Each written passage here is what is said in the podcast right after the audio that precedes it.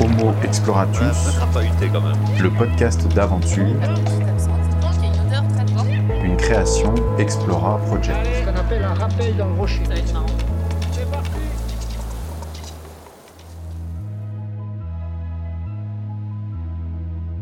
Matisse, alias Tortuga Vidéo, suit une trajectoire qu'on aime bien voir chez Explora. Véritable amateur de la outdoor dans ses plus jeunes années, il a su découvrir, apprendre et évoluer dans sa pratique pour se professionnaliser.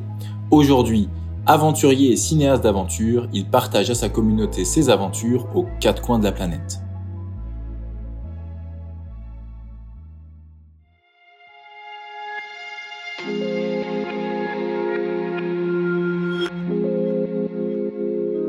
Mathis, je suis ravi de t'accueillir à l'Explora Basecamp. Salut Stan. Bienvenue à Annecy. Bah, merci de m'avoir invité ici. On est ravi de, de t'accueillir à plusieurs titres. Déjà parce que bah, on a quelque chose en commun, c'est la traversée de l'Islande. Et aussi bah, parce que tu as déjà participé à une expédition Explora. Ça, c'est super cool. Tu avais pris du super contenu. Il y a plein de trajectoires euh, dans notre entourage euh, qui commencent à ressembler, euh, en tout cas à la tienne, ou que ton histoire inspire. Le passage de un lien avec l'outdoor qui est amateur au début pour découvrir, jusqu'à en faire en gros ton boulot, ta vie euh, intégrale. Donc voilà, c'est à tous ces titres-là que j'avais envie que tu sois là. Mais peut-être pour commencer, est-ce que je peux te demander de te présenter? Bah du coup, euh, moi c'est Mathis, alias la Tortuga sur les réseaux. Ça vient d'où d'ailleurs la Tortuga? Tortuga, alors c'est la petite anecdote euh, qui remonte de 2016, c'était mes premiers voyages, premier road trip. Et du coup en Bolivie, j'étais déjà parti avec ma caméra à l'époque. On était parti avec une équipe de quatre personnes qui ne parlaient que espagnol. Et à chaque fois, on s'arrêtait en plein dans le sud de l'Ipèze, qui est un grand désert euh, à plusieurs milliers de mètres d'altitude. Et euh, il nous disait, bon, bah, vous sortez, vous prenez vos photos et vous revenez. C'était un peu euh, touristique, quoi. Et moi, en fait, c'était hors de question, donc je sortais avec ma caméra, j'étais avec un gros stabilisateur à l'époque, et je voyais, il y avait des lamas qui couraient en plein milieu des steppes. Je courais après eux, je me perdais, et j'étais tout le temps le dernier à rentrer dans la voiture. Sauf qu'ils avaient un programme à tenir, ils parlaient pas anglais ou français, donc ils ont commencé à me dire, comment tortuga, tortuga, qui veut dire tortue en espagnol. Ah, parce que t'avançais pas. Parce que j'étais super lent à la fin, donc tout le monde se moquait de moi, la Tortuga, la Tortuga, et je me suis dit, bah, ça va rester. Parce que c'est vrai, j'aime bien la lenteur, et justement, en fait, maintenant, ça reflète bien mon côté de vouloir mettre le slow tourisme en avant, donc le côté de prendre son temps en voyageant. Donc, euh, je trouve que ça colle parfaitement.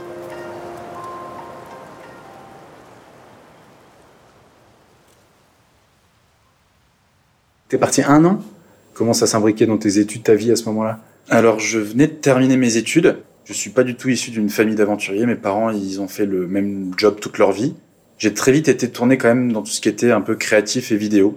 J'avais besoin d'écrire, de créer. Mais c'est resté une passion parce que mes parents me disaient tu feras pas ça, ça paye pas, etc. Donc j'ai suivi tous mes amis j'ai fait une école de commerce. C'était une très belle expérience quand même, j'ai beaucoup appris. Mais en sortant d'école de commerce, j'avais enfin une année pour moi. C'est mon meilleur ami qui m'avait appelé, m'a dit Mathis, je sais que cette année tu sais pas du tout quoi faire. Viens, on va faire un road trip en Amérique latine. On commence par le Pérou, on fait la Bolivie.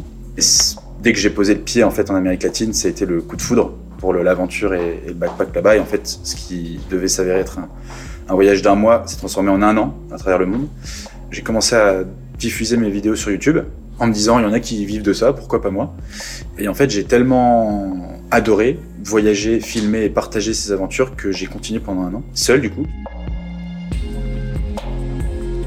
Je me suis retrouvé à faire Pérou, Bolivie, Mexique, j'ai continué en Turquie et euh, j'ai fait 4 ou 5 mois euh, seul dans toute l'Asie du Sud-Est, où là j'ai vraiment commencé petit à petit en fait à sortir euh, des sentiers balisés, tester des nouvelles aventures. J'ai fait le Vietnam à moto et j'ai commencé à développer une nouvelle passion qui était la randonnée. Moi qui viens de la région parisienne, là je découvrais enfin le marché dans pleine nature. Je suis tombé amoureux de ça et puis pour moi c'était un terrain de jeu aussi à la vidéo.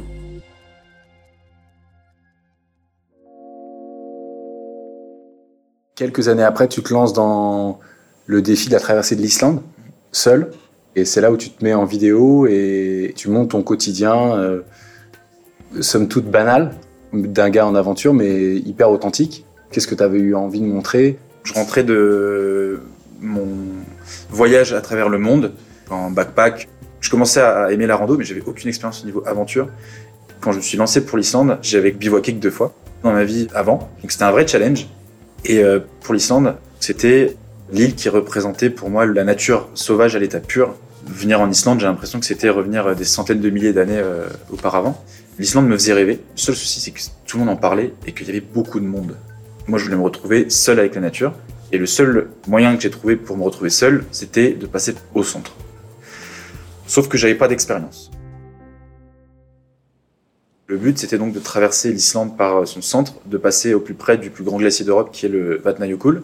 Le film voulait aussi traiter de l'impact du réchauffement climatique sur les glaciers.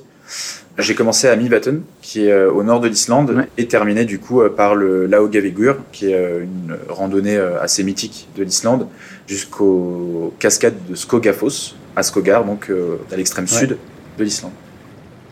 Ça a duré 14 jours en tout, 13 jours de marche, à hauteur d'environ 20 jusqu'à, je crois, le maximum, j'ai fait 30, voire plus de kilomètres. Niveau sac, j'avais un sac pas du tout adapté à l'époque à la randonnée. C'était un sac de voyage qui était déjà très lourd. Je devais avoir entre 20 et 25 kilos sur le dos. Donc c'était en autonomie complète, tu avais tout sur le dos? Oui et non. Pendant mes préparations, quand je me suis renseigné sur des forums, que j'ai commencé un peu à partager mon projet pour avoir des conseils de gens qui avaient traversé l'Islande, je me suis pris pas mal de réflexions qui disaient Mathis, euh, en vue de tes messages, tu n'y arriveras pas. Fais le Laugavigur en quelques jours. Euh, là, déjà bien. Oublie ça. En même temps, ça m'a donné la niaque et en même temps, ça m'a quand même un peu fait flipper. Donc j'ai appelé euh, deux personnes que j'avais rencontrées pendant mes voyages autour du monde. Pierre et euh, Nicolas. Et j'ai dit, les gars, je kifferais avoir une espèce d'équipe technique qui viendrait pour filmer. Mais c'était un prétexte parce que je voulais qu'il y ait des gens sur place. Et euh, les gars ont dit, ouais, franchement, pas de souci, on te suit. Du coup, ils ont loué le véhicule le plus économique et écologique possible. Et on s'était dit, bon, bah, vous essayez de me suivre et on va essayer de filmer. Comme ça, vous êtes à côté de moi, c'est cool. Premier jour, je commence à marcher et ils pètent la voiture sur un rocher. C'était une équipe de pros, du coup. On était des professionnels. Donc euh, je leur dis bah partez et puis on se rejoint à mon premier camp de base. Et au final je les verrai quasiment pas. Donc en fait j'étais plus ou moins en autonomie. Sauf que dès le premier jour il m'avait filé que trois jours de bouffe. Et euh, en fait pendant euh, quatre jours je vais continuer à marcher sans les voir, sans voir personne. Donc j'étais un peu inquiet dès le début. Finalement on va se rejoindre au sommet du volcan Aska où il y a un camp de base. Là ils vont refiler de la nourriture. En fait ils ont dit on ne peut pas me rouler avec ce véhicule. Nous on va prendre des témoignages pour le film donc on va te laisser, puis on se retrouve à la fin. Donc euh, finalement, ce qui devait être un documentaire suivi s'est transformé en aventure en autonomie.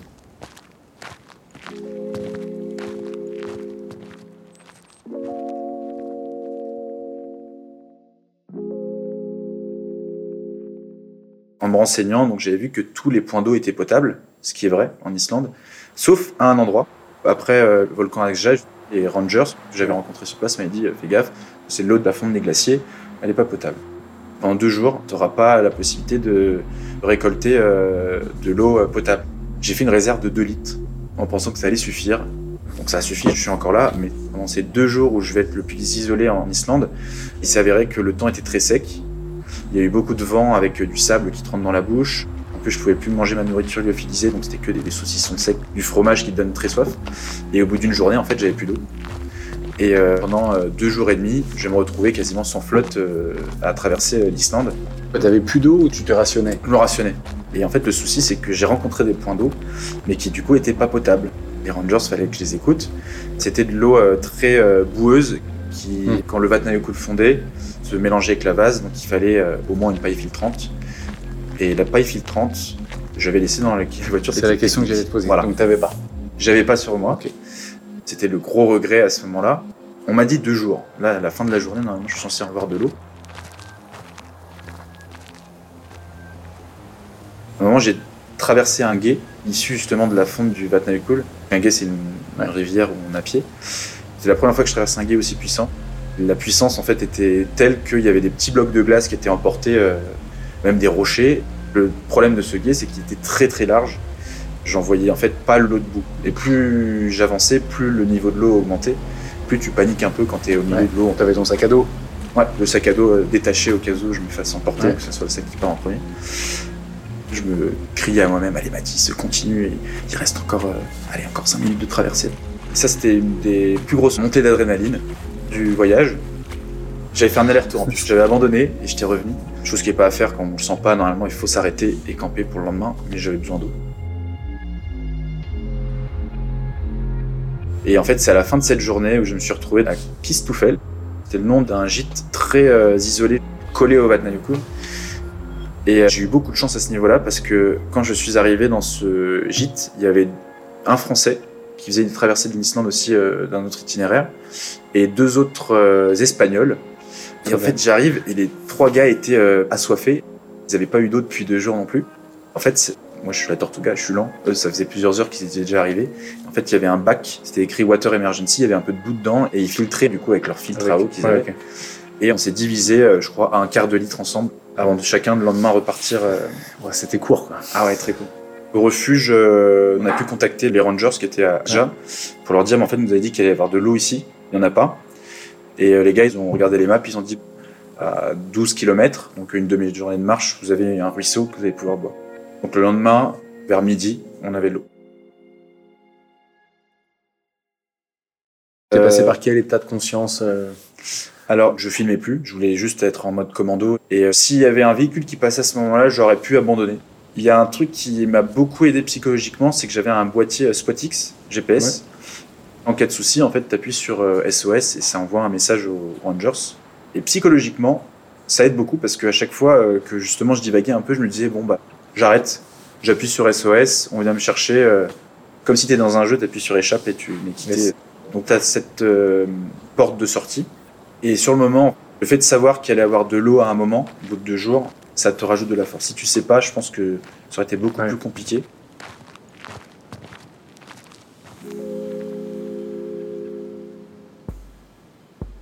Après ça, en fait, j'ai eu des gros moments de solitude. Une erreur aussi à pas commettre. J'avais euh, mes écouteurs parfois pour passer le temps. Sauf que je les ai trop mis. J'ai trop écouté la musique. Je m'en rendais pas compte, mais euh, tu crées un stimuli à ton cerveau. Et en fait, dès que tu commences à marcher sans ta musique, t'es plus impacté par la solitude. Ouais, c'est rigolo. J'ai déjà entendu ça euh, d'athlètes en trail qui disaient qu'en gros, ça les stimulait positivement quand ils avaient du mal. C'est ça, Mais à partir du moment où ça va un peu mieux, il faut tout de suite l'enlever exactement. pour pas euh, avoir besoin de musique pour avancer ou de pas être capable d'avancer sans musique. Deux jours de rando, ça va, mais quand c'est sur une plus longue distance, un gros trek, il faut comme tout doser. Donc je ressentais pas mal la solitude à un moment donné quand j'étais au centre de- d'Islande. J'en voulais un peu à tout le monde, j'en voulais à l'équipe technique de pas être là, parce que je savais pas ce qu'ils faisaient à l'époque. Je me rappelle euh, d'avoir ressassé des idées euh, assez noires en, en mode euh, mais pourquoi je les ai demandé de venir? Fini, ça sert à rien qu'ils soient là, le projet il est mort, on va pas avoir de film, rien. Et, et dès que tu as une idée comme ça hein, et que tu marches tout seul pendant des kilomètres, bah, tu penses qu'à ça en fait. Et j'essayais un peu de pratiquer la méditation que j'avais appris quand j'étais dans le monastère bouddhiste euh, en Asie, qui t'aidait à essayer de penser à rien. Donc de se focaliser sur ta marche, quand tu marches, sur euh, quand tu poses ton pied l'un après l'autre. euh, Et ça m'a aidé, ça m'a beaucoup aidé, mais c'était quand même compliqué à l'époque. Et aujourd'hui, j'ai beaucoup plus de facilité justement à marcher et penser à rien et pas forcément mettre ma musique. euh.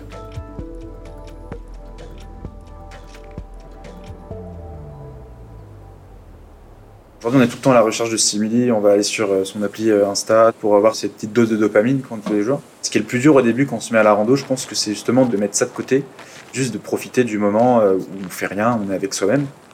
Ce qui parfois euh, fait peur d'être euh, seul à soi-même. C'est une sorte de méditation. Pour moi, la rando, ça fait beaucoup de bien. déjà, c'est du sport, donc corporellement et psychologiquement. Prendre conscience qu'on est en pleine nature et d'essayer de prêter attention à tout ce qui nous entoure aux petits sons de ruisseaux, quand on marche, tous ces petits trucs, on a l'occasion de se rendre compte en fait.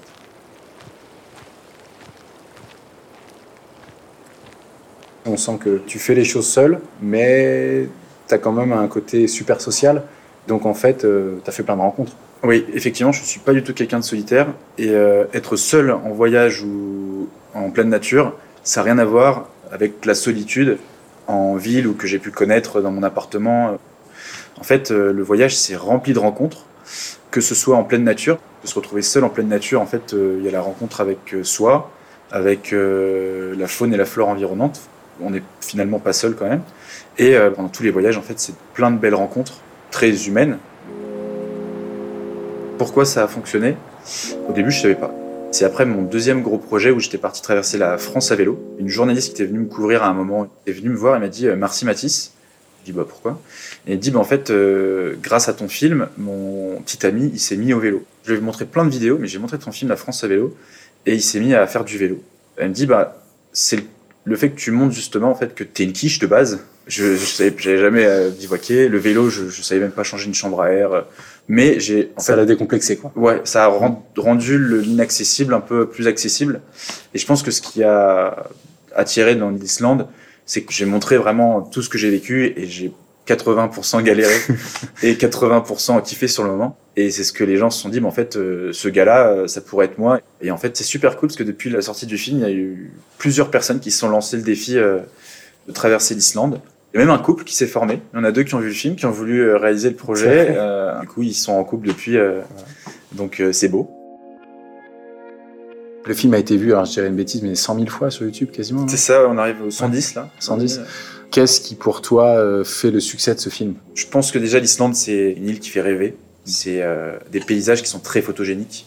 Ouais. À la caméra, ça rend super bien les plans de drone qu'il y a dedans, qui ont été pris justement en partie par l'équipe technique. C'est un mélange de toutes les couleurs, c'est juste euh, tu prends une claque visuelle. Et après, donc tu as ce côté, euh, c'est plus de 100 ans, les explorateurs, ils, avaient un but, c'était aller découvrir une nouvelle région, euh, de, nouveaux territoires, etc.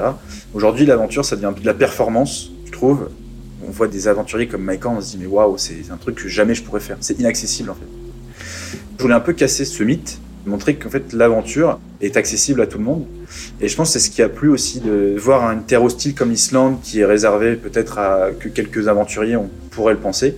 Et bah que moi qui ai bivouaqué que deux fois dans ma vie puisse partir le traverser et m'en sortir finalement euh, plutôt bien. Ça a un peu ouvert la porte à certaines personnes qui peut-être rêvent d'aventure et qui pensaient bah, que tout ça c'était inaccessible et que c'était que pour Mike Horn justement. Et puis je pense que l'autre point qui a peut-être toucher les gens aussi, c'est que moi je voulais associer une cause à ce projet. À cette époque, donc, euh, en fait, tout le monde parlait du glacier Hock, qui était le premier glacier islandais à avoir complètement fondu dû au réchauffement climatique. Et du coup, les scientifiques disaient que ça va se passer. D'ici 400 ans, le Vatnajökull, qui est le plus gros glacier du pays et qui est le plus mmh. gros glacier d'Europe, va complètement disparaître à son tour. Donc je trouvais que pour euh, faire ouvrir les yeux sur ce sujet-là, finalement on n'en parle pas tant que ça des glaciers euh, islandais, ça allait être une belle opportunité de mettre un peu le projecteur sur cette euh, problématique. Et en fait, je me suis rendu compte que les témoignages qu'avait euh, récoltés à côté l'équipe technique collaient exactement avec ce que j'avais pu vivre en Islande. Par exemple, hein, on partageait des informations comme quoi, depuis quelques années, eux, ils constataient que les pluies étaient drues, alors qu'ils avaient l'habitude d'avoir des pluies euh, balayées par le vent. Et en fait, ça peut paraître anodin pour nous, mais en Islande, c'est déjà un signe d'un changement. Et effectivement, pendant ma traversée, je suis tombé dans une espèce de petit cyclone là, et j'ai dû euh, mettre ma tente en pleine dans une pluie bien drue. Avec le réchauffement climatique, on était dans un des mois les plus chauds qu'on ait jamais connus. Effectivement, le matériel que j'ai pris était beaucoup trop chaud. Je me réveillais en nage parfois dans mon duvet. Les glaciers donc euh, fondent beaucoup plus rapidement. Le guet qui m'a fait très peur, et ben j'ai appris que deux jours après, les rangers avaient bloqué l'accès parce que le guet était plus traversable du tout à cause de cette fonte trop mmh. euh, rapide. Un des plus gros risques de ce dérèglement climatique, c'est le réchauffement, donc, comme je disais, du glacier. Et en fait, quand les glaciers fondent, il peut y avoir des activités euh, volcaniques plus fréquentes. Ça fait un cercle vicieux, c'est-à-dire que les volcans se mettent à rentrer en éruption plus fréquemment. Du coup, un volcan qui rentre en éruption, c'est plus de glace qui fondent, et ça crée des yokulop. C'est un espèce de raz-de-marée de fonte de glace qui s'engouffre dans les vallées et qui emporte tout dans leur passage. Et c'est très impressionnant et c'est un énorme impact sur l'environnement qui n'est pas négligeable.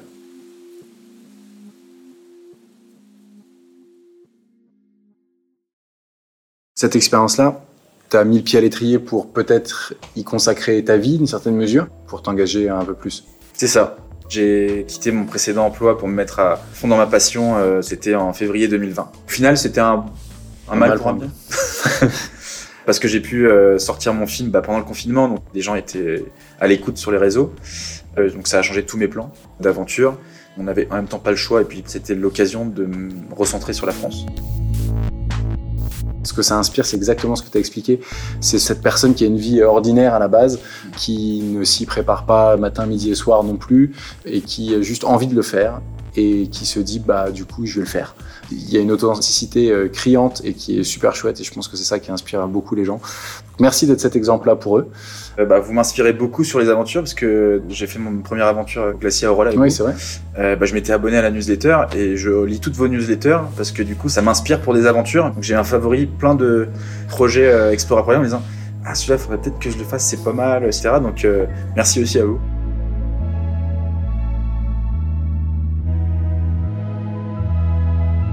Exploratus, le podcast d'aventure responsable présenté par Explora Project.